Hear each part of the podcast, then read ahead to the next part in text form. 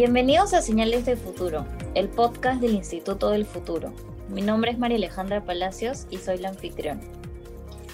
En medio de la crisis sanitaria e incertidumbre política que está atravesando nuestro país, nos empezamos a preocupar especialmente por el impacto que genera en la población más joven y en consecuencia por el futuro de la juventud peruana. Para hablar de este tema estamos con Daniela Ibáñez, ella es analista política de Centro Wiña. Bienvenida Daniela, muchas gracias por acompañarnos. Hola, ¿qué tal? Un gusto estar con ustedes y con el Instituto del Futuro. Muchas gracias por la invitación. Perfecto, Daniela. Y para empezar, hablemos un poco sobre cómo están involucrados los jóvenes en la coyuntura política. ¿Hasta qué nivel están involucrados y cómo participan también en la vida ciudadana del país? Sí, creo que la participación de los jóvenes es crucial en la vida política del país, especialmente considerando que la población joven en, el Perú tenemos una población bastante joven en general, la masa poblacional es más grande. Em, bueno, como ocurre en la mayoría de países en desarrollo, ¿no? Eh, esa suele ser la tendencia.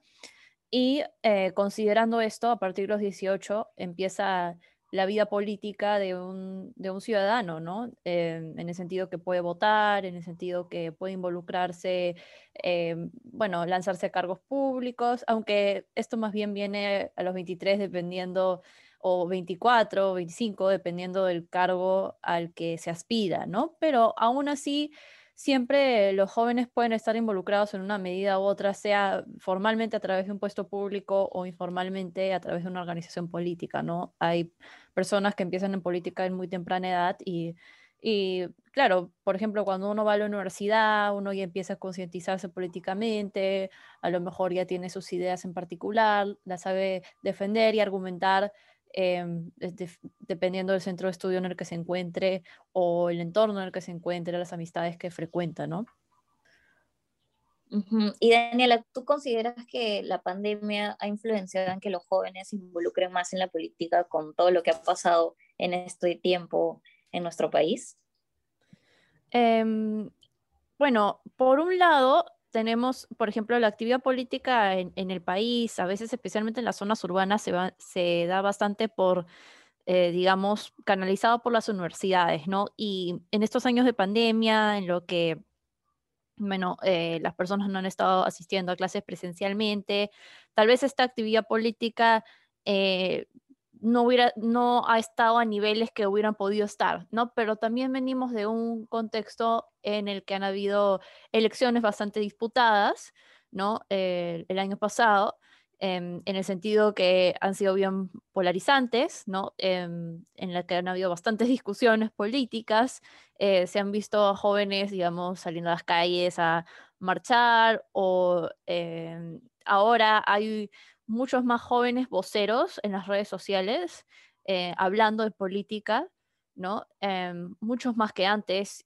plataformas en, las que los jóvenes se expresan, también eh, salen en medios de comunicación, algunos de ellos, otros tienen sus canales de YouTube, otros tienen sus, eh, sus cuentas de Instagram, sus videos de TikTok, en fin, eh, o mucha gente opinando en Twitter, por ejemplo.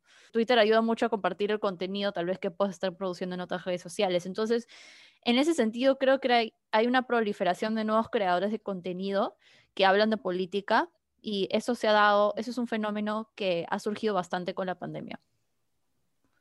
¿Y consideras que las redes sociales pueden ser un arma de doble filo para los jóvenes en cuanto a que hay mucha información, no necesariamente toda la información es verídica y el hecho de que toda la información esté difundiéndose tan rápido puede hacer que los jóvenes tengan alguna influencia, digamos, en los pensamientos que tienen.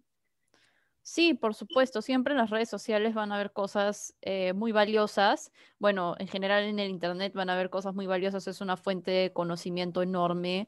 Eh, en ese sentido, es, es, muy positivo porque uno puede, por ejemplo, es que le gusta la política, quiere profesionalizarse más, puede leer un paper, puede leer la historia de un país o de la historia de nuestro mismo país, eh, de los partidos políticos eh, o de lo que a uno le plazca, ¿no? Ahora, la parte negativa es, por supuesto, claro, están los fake news, también está la agresividad, tal vez que se puede vivir en redes sociales con esto de la política em, uno, uno puede ver comentarios muy agresivos, muy negativos en las redes sociales, pero a la misma vez pueden tener comentarios muy positivos, ¿no? A, mí me alienta mucho porque a veces, por ejemplo, eh, saco contenido acerca de política en las redes o en YouTube y tengo comentarios como muchas gracias por haberme, digamos, eh, dado la curiosidad acerca de este tema, ¿no? Y, eso es muy, muy positivo, ¿no? Creo que es como un arma democratizadora las redes sociales.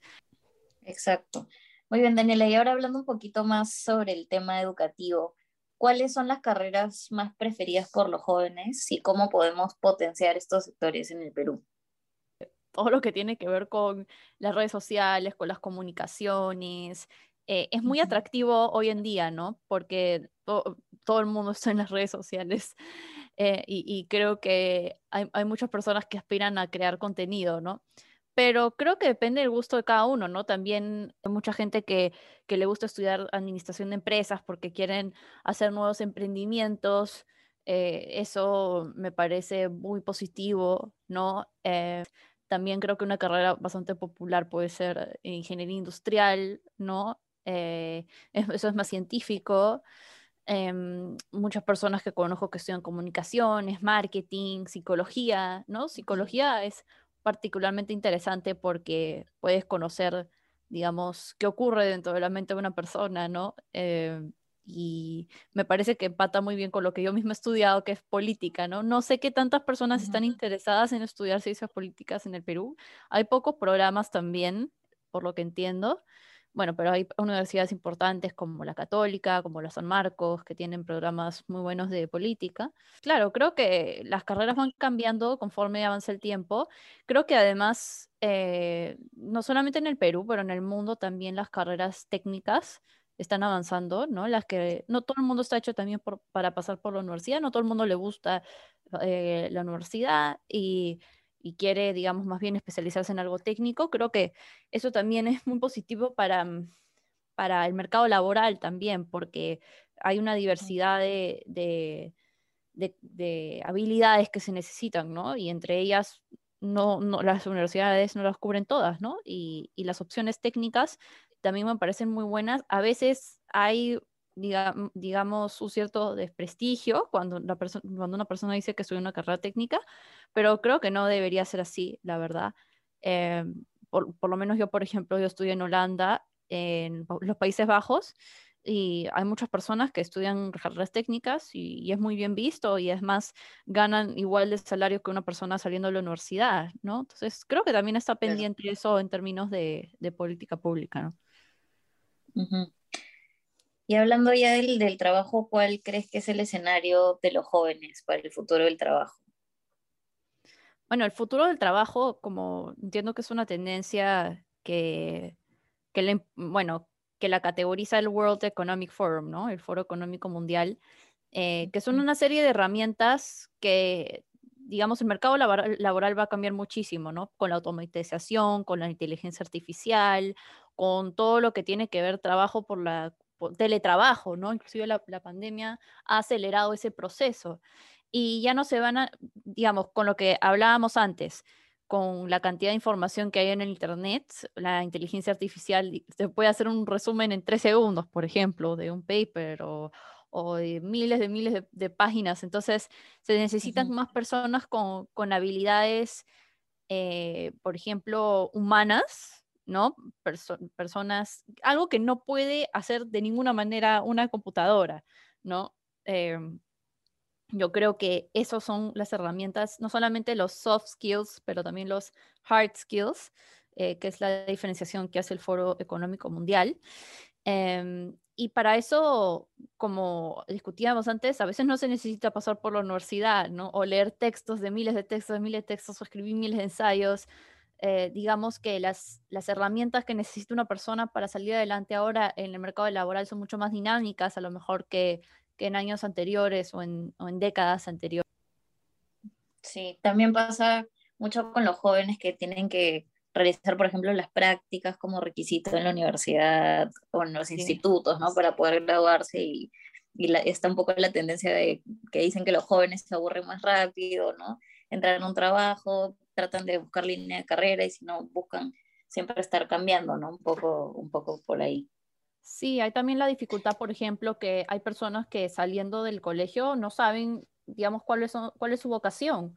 ¿no? Y, eso es algo completamente normal, ¿no? A veces uno no sabe cuál es su vocación al salir de la, universidad, ni uno sabe en, en, qué trabajo va a terminar estando en la universidad o estando estudiando, ¿no? Entonces yo creo que la flexibilidad, y eso es lo que te, te dan herramientas como, por ejemplo, si a ti te gusta las computadoras, te gusta el coding, ¿no?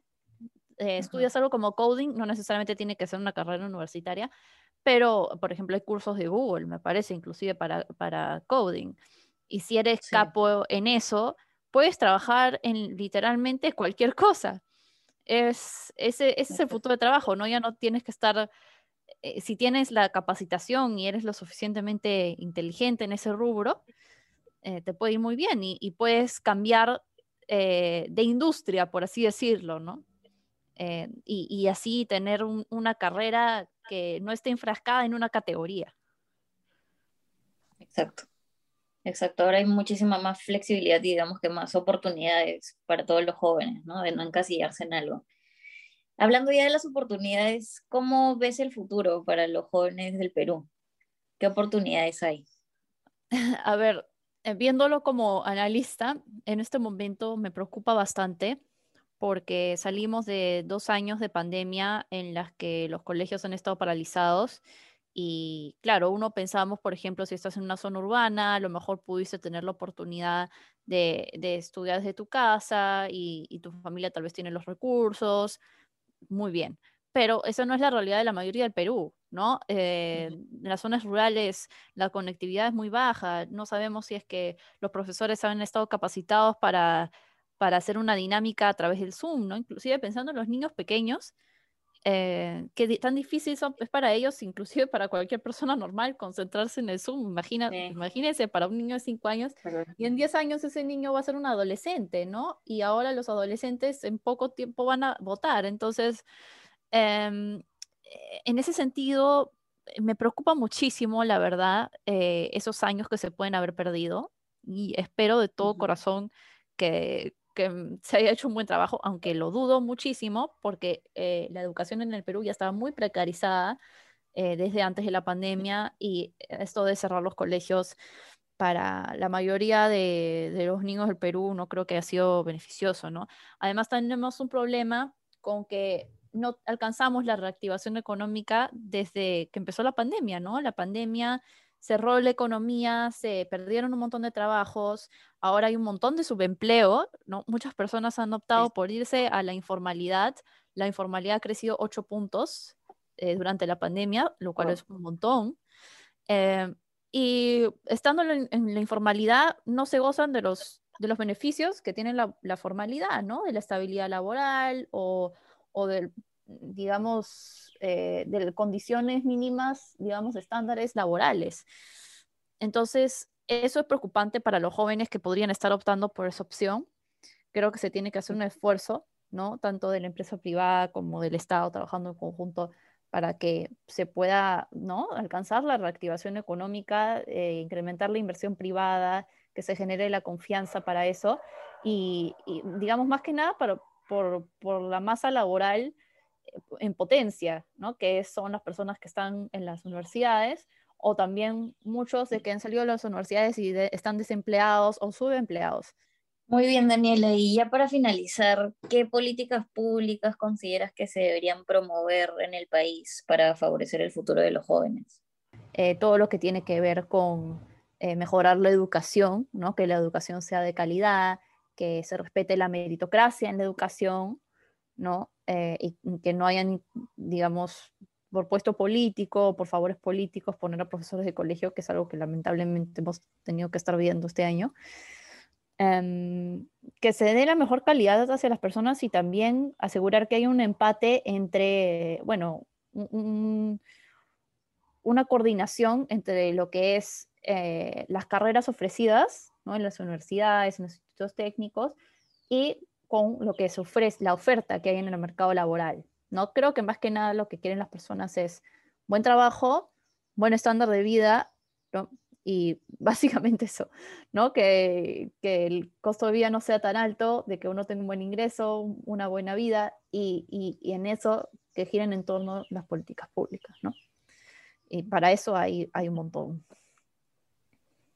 Perfecto, Daniela. Muchísimas gracias por acompañarnos. Definitivamente hay oportunidades para los jóvenes del país, pero claro, deben ir de la mano, por ejemplo, como tú bien mencionas, con la adquisición de nuevas habilidades, con la formulación de políticas públicas, que todo podría ayudar a que los jóvenes enfrenten mejor el mercado laboral y bueno, vivan en el, en el futuro que desean. Muchísimas gracias, Daniela.